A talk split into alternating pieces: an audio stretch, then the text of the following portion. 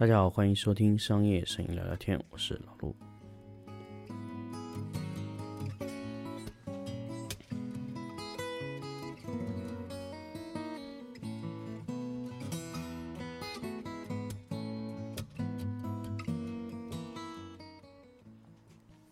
欢迎大家收听新的一期商业摄影聊聊天节目。那么这一期呢，咱们来聊一聊一个可以说是一个听众给我的一个回复吧，所以我刚好。聊一下这个话题，他希望我聊一下关于客户试拍的这个事情。那么，客户要求试拍，或者说不要求试拍，其实，在现在这个时候呢，其实已经，我觉得不是特别大的问题。但是，客户如果真的有需要试拍，那你到底给不给他试拍？呃，可能我们。拍摄过这么多年，一定会有碰到客户要求试拍。那么你决定给他拍还是不拍呢？那么今天我们就针对这个话题来聊一聊。那么首先，客户要求试拍的原因是什么？我非常非常想让大家知道，就客户要求试拍，那么试拍给不给钱？那么很简单，客户要求是很多的单子，它都会是以完全正常的拍摄流程来做的。那么这种试拍呢，其实就是叫什么测试拍摄，但是这个也是完全正常收费的。那么基于这一点呢，其实我觉得这个对于任何的影棚来说是没有问题的，就客户拿个东西来给你做一下。那么做的时候呢，他同时也在观察你去做这种任务的时候，是不是足够的嗯熟悉吧，或者说是不是他想要找的这个供应商，这种情况会非常多。那么，其实大家纠结的另外一种是比较多的，就是说，呃，客户找你拍拍完了以后，客户说这个试拍我是不想给钱的，那你接不接呢？这个才是我想，这个问题才是呃，这个这个这个听众想问我的，我觉得是可能是这个问题，呃，客户试拍要不要给钱这个事情，我一直纠结，我一直想跟大家说，不管是什么试拍，必须要让客户掏钱，而且是要实实在在的掏钱，你可以打略微的折扣，但是要几乎和完全跟实拍是实拍是没有差距的。那么当然，很多时候我们要取决于我们的地位，比如说你拍摄量很少，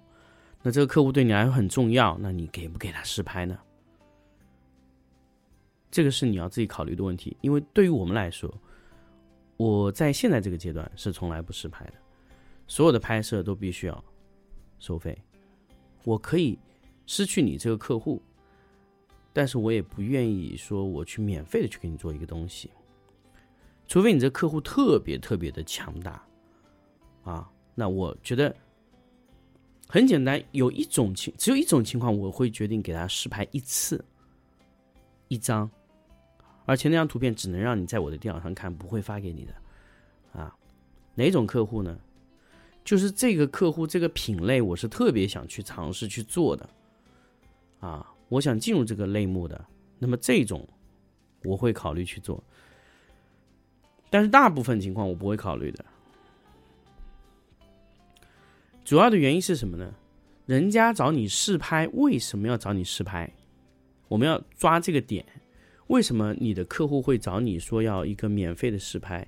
就说明客户对你的信任度。连拍一张的钱他都不愿意出，那么这种客户你再去执行的时候，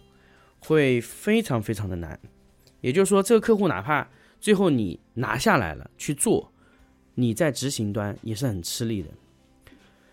刚好通过这个事情呢，我也跟大家说一下甲方对接的事情。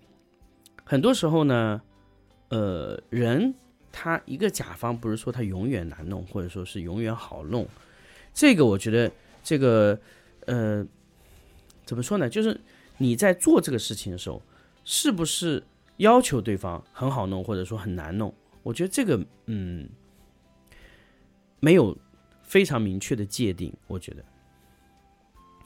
重要的是什么？重要的是就是这个客户在让你执行他的案子的时候，他能完全的信任你，这个我觉得才是最重要的一种对接的模式。如果你的客户对你的信任度是连试拍都不愿意给钱的，可想而知你在后期对接的难度会有多高啊！他会觉得你拍的东西都不是他想要的，所以你会不停的被被虐。所以这个单子，哪怕你辛辛苦苦花了很大的代价把它拿下来了，最后的结果我觉得也不会太好啊。这个呢，就是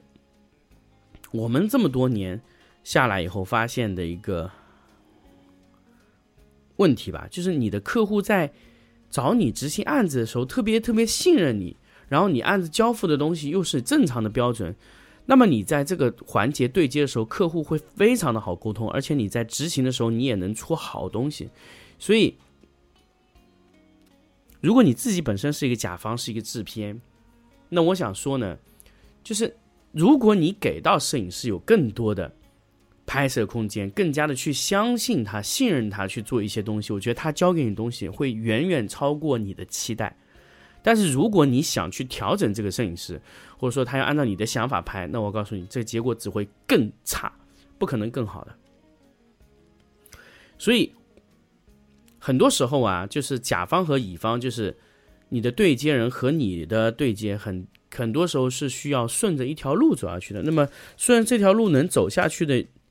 我觉得顺这条路能走下去的主要的，嗯，根源啊，我觉得。最重要的就是他对你的信任，啊，他对你的足够的信任。如果他对你的信任感是不够的，啊，那你这个案子执行起来的难度会非常的大。所以这就是我给大家去在做客户要不要试拍的这个环节上要说的这个点。那么还有一个问题就是前两天我和一个这个制片在聊的这个事情，就是说。飞机稿要不要做？确实，这个时候这个飞机稿真的是，呃，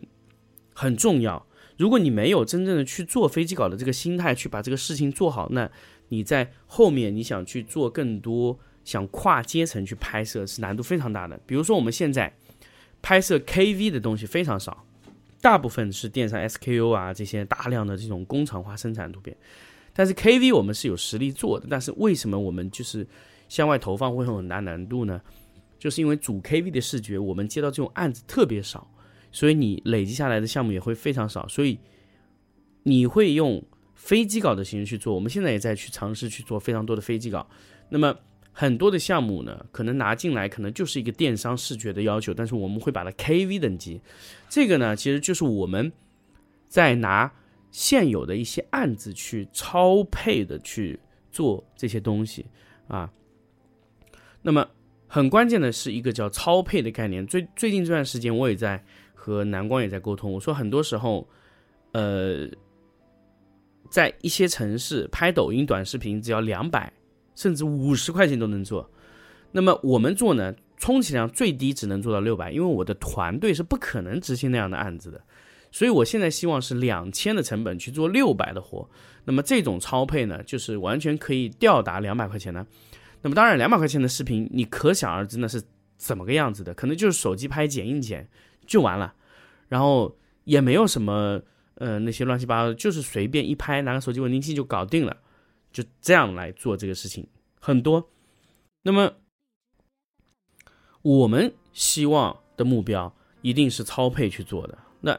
不是说手机升级或者说剪辑分升级，我们就是希望用超配的人员去做这个事情，啊，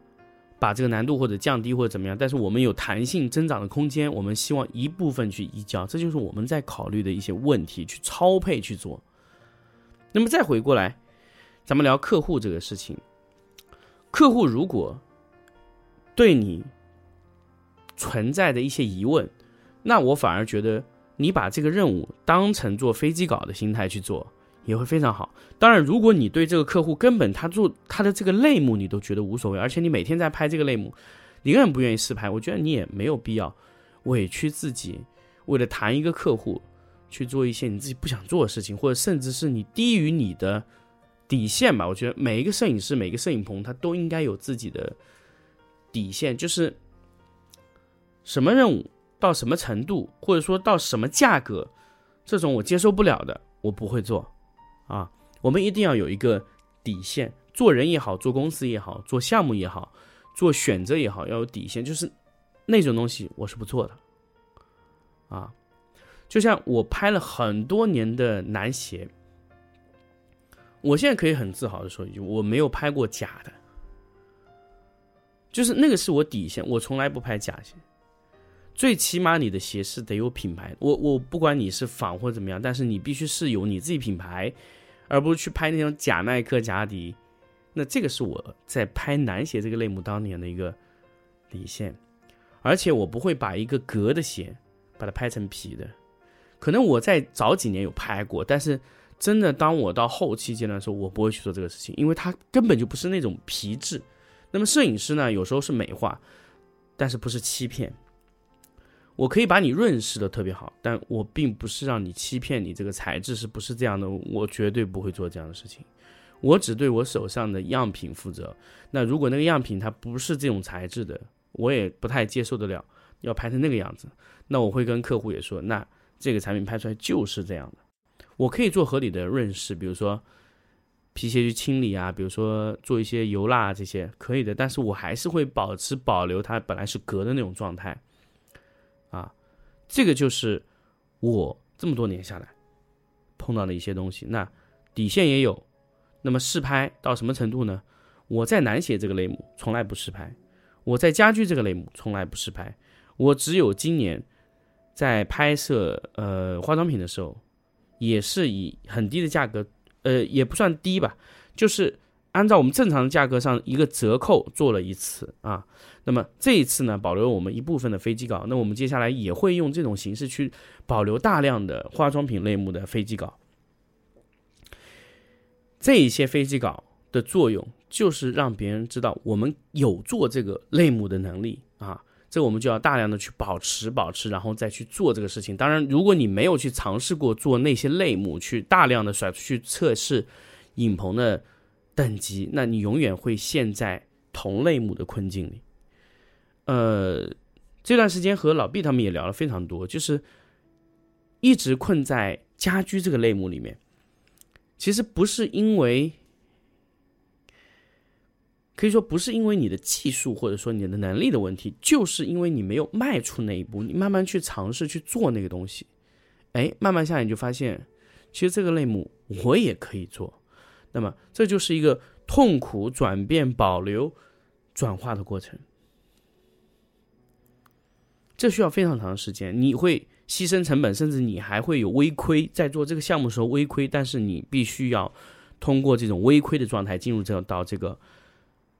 这个类目里，你才有机会去做变化，啊，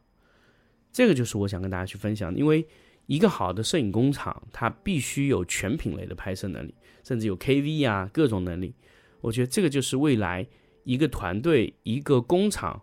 它能做到的事情。好，那么这期节目呢，我们就跟大家分享到这里，我们下期再见。